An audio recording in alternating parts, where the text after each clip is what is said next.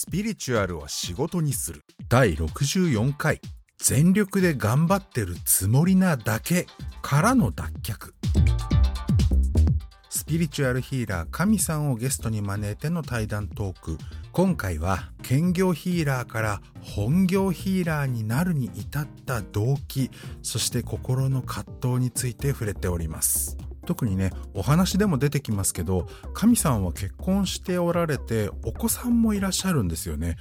まあ、いわばね、あの、独身男だったら、会社を辞めてでも何でも好き勝手なことボーンと、まあ、やっちゃうのもありなのかもね。ただし結婚するとなるとそうはいかない。結婚しているとなるとそうはいかない。子供がいるとなればそうはいかない。みたいにね、思われがちなんじゃないかなと思うんです。その大人の男が、まあ、自分のやりたいことをやる、やらないっていうらへんではね。で、当然ながら、その結婚して子供がいる。からには、男なんだからそんな好きなことなんて言ってないで家族を養わなきゃいけないでしょうっていうのが一般的なんじゃないかなと思いますが、さて、実際どうだったんでしょうか？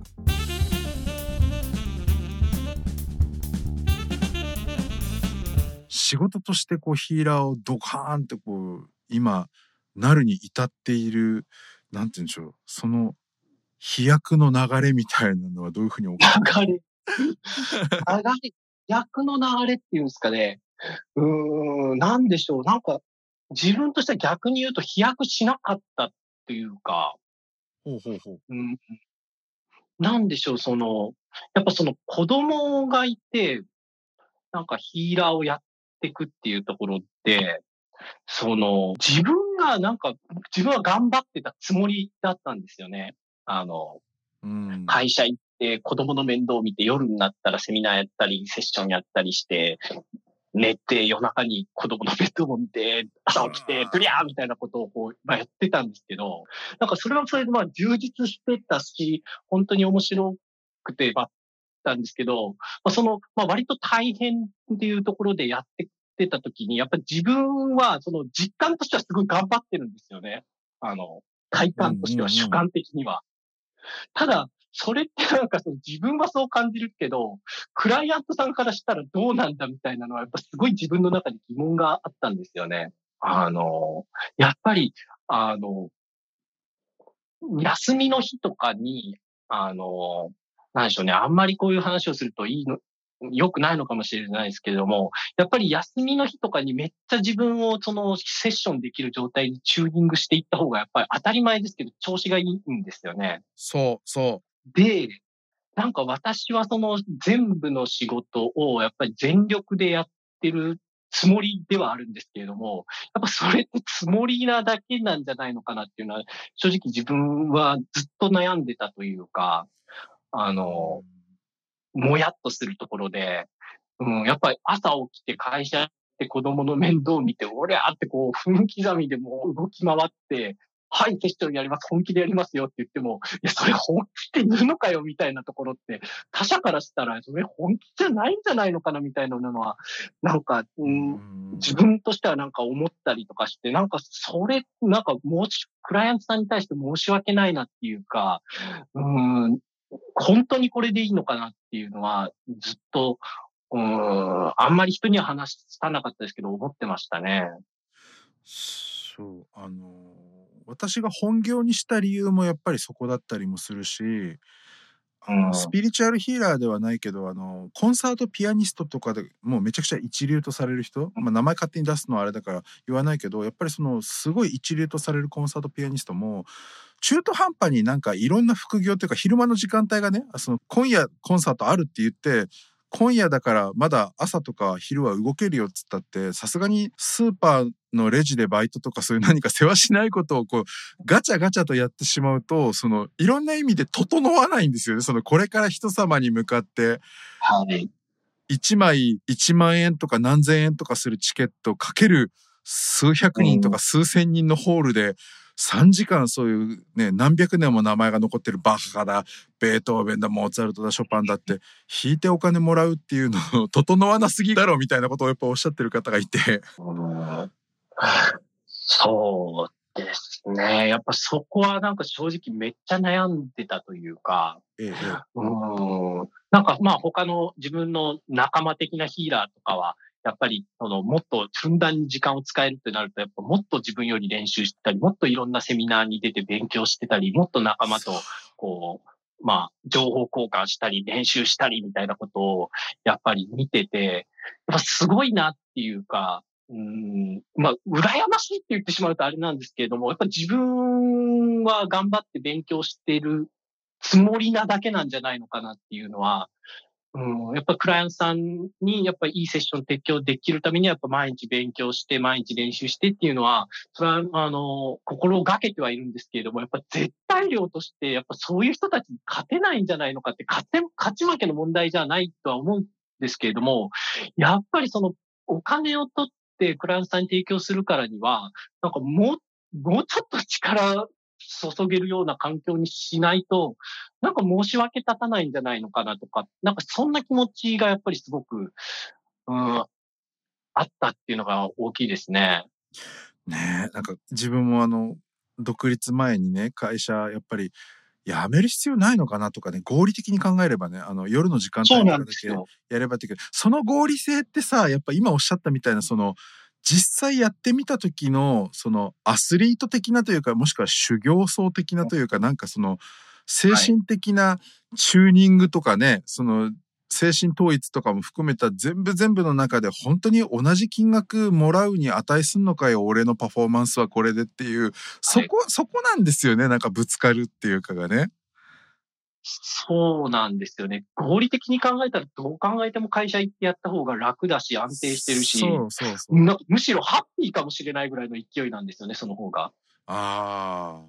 ある意味、ね、社会的な信用も得て、それなりの給料もらえて、で、スピリチャリストとしても、まあ、それなりにお客さんももらえて、な、な、あの、そういった仲間もいて、そういった仲間と、まあ、インターネットで繋がってますし、ね、なんかいつでも連絡も取れるし、まあ、まあ、過不足はないはずですよねっていう、普通に考えたら。そうね。で、そこで本当に過不足はないからそうしてるよっていう人も一定数いますしね。うん、もちろんね、兼業でやるのが絶対悪いとも思いませんし、やっぱり兼業でやってることで、なんていうんですかね、その、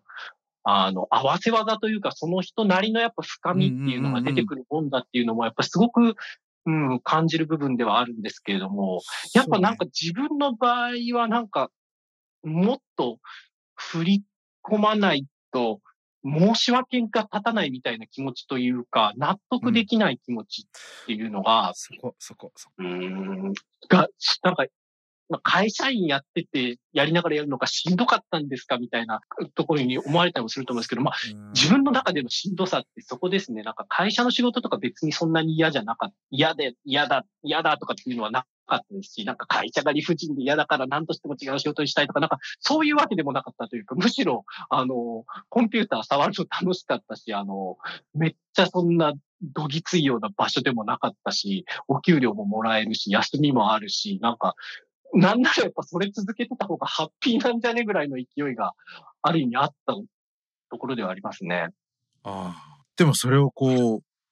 吹っ切ったわけですね。最近かもしれないけど。そうですね。うん、吹っ切ったというか、吹っ切ってる途中なのかなっていうふうに思いますね。なんか、あの、これを、この合格賞をもらったから一生絶対これとかっていう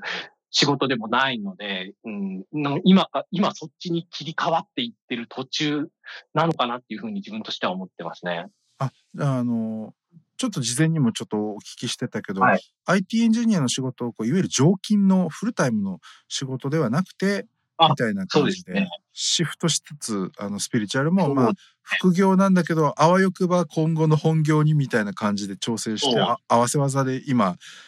やってる感じなんでしたっけね。まあ、あらゆることでお金を用意して、まあ、賢い賢い。家族とか、まあ、暮らしを保ちつつ、とにかくその依頼があったときに、あの、依頼を一番優先で動けるようにしたいっていうのが、まずそこかなっていうところですかね。いや、すごい。あのー、何がすごいって、依頼が一番っていうことそのものもすごいんですけど、あの神さんの場合は奥様とかねお子様みたいな家族がいる自分で作った家族がいるっていうところで、はい、よくね家族がなんだかんだ一番っていうのがもう本当に上等句みたいに使われる世の中に置いて、依頼を一番って言ってね、まだ小さいお子さんがね、いらっしゃるとのことで、それで勤め先を辞めてまうでん、依頼が一番っていうのって、いろんな意味で、あの、勇気もあるし、ハードルもあると思うんですね。家族の理解とかも含めて。うん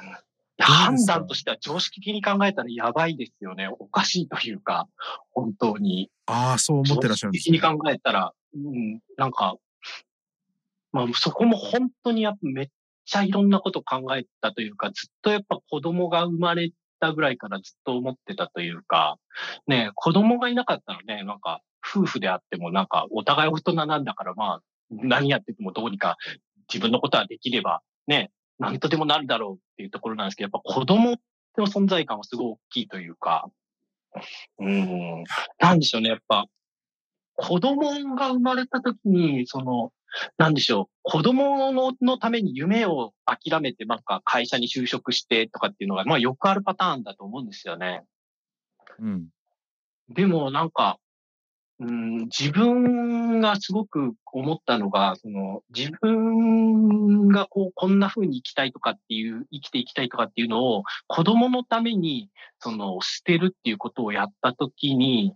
子供が大人になったとき、それをやるんじゃないのかなっていうのが一番怖いっていうのがありますね。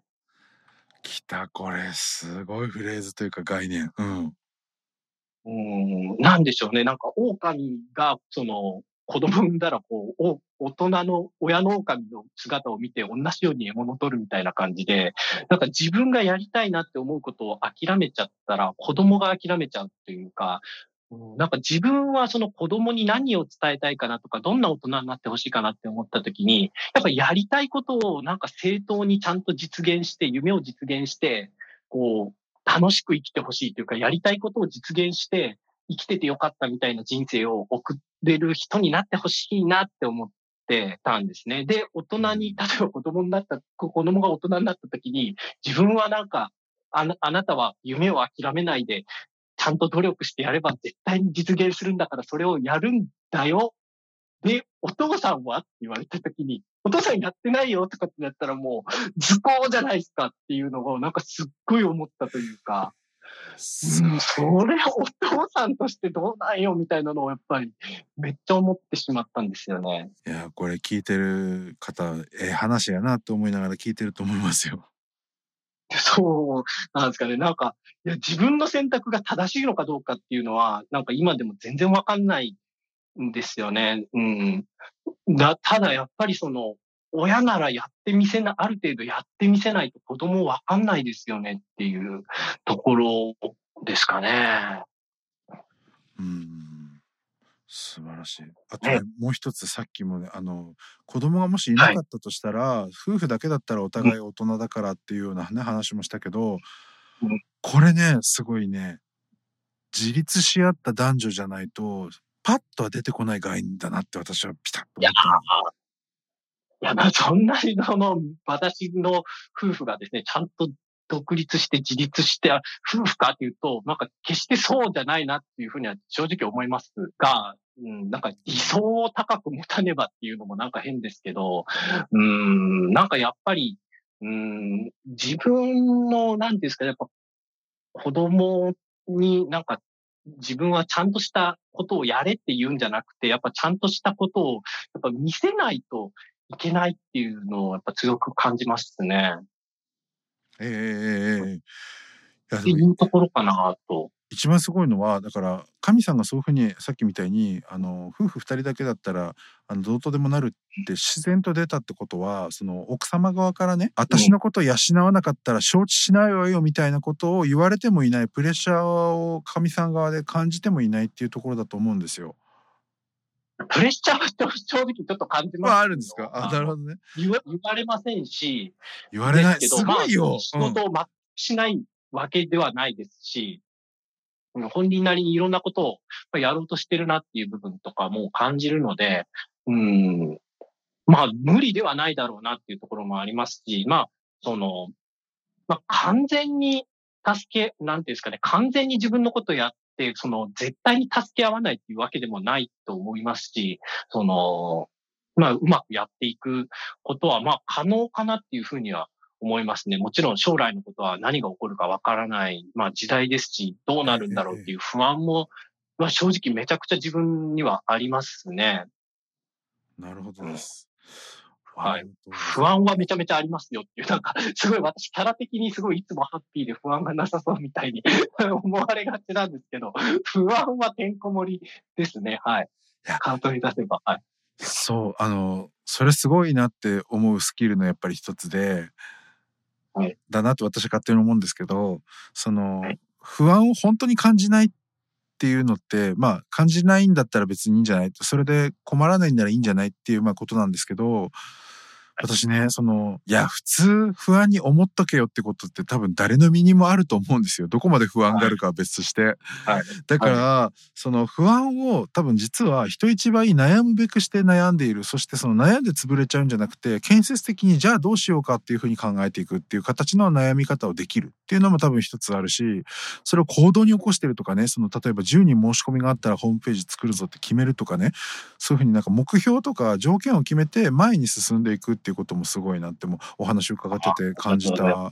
のとあとは何よりやっぱりねそのね行動をあのー、起こしているその他者には悟られないいつもハッピーみたいに思われてるそこがすごいなと思った。ああね、まあ、ハッピーなところももちろんあるんですけど、やっぱり、なんでしょうね、うん、話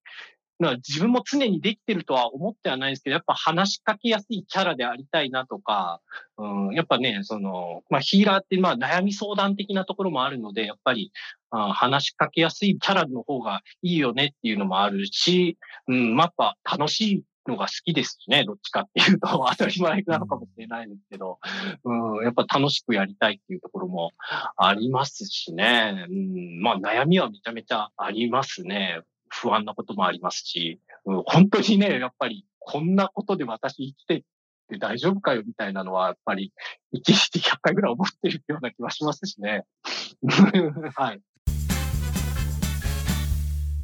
本業にね、なることの意味っていろいろあると思うんですけど、まあメリットもデメリットもあるんですけど、自分の一日が、毎日が仕事といえばそれスピリチュアルヒーラー占い師っていう風に決まってくれることで、そのためだけに全力投球できるんですよね。当たり前なんですけど。で、その全力投球っていうのは、具体的に依頼が来たと。あの、何月何日の何時から誰々さんのセッションを行うとか、ヒーリングを行うとかね、占いの鑑定をするっていう、なんか、そういうことだけじゃないんですよ。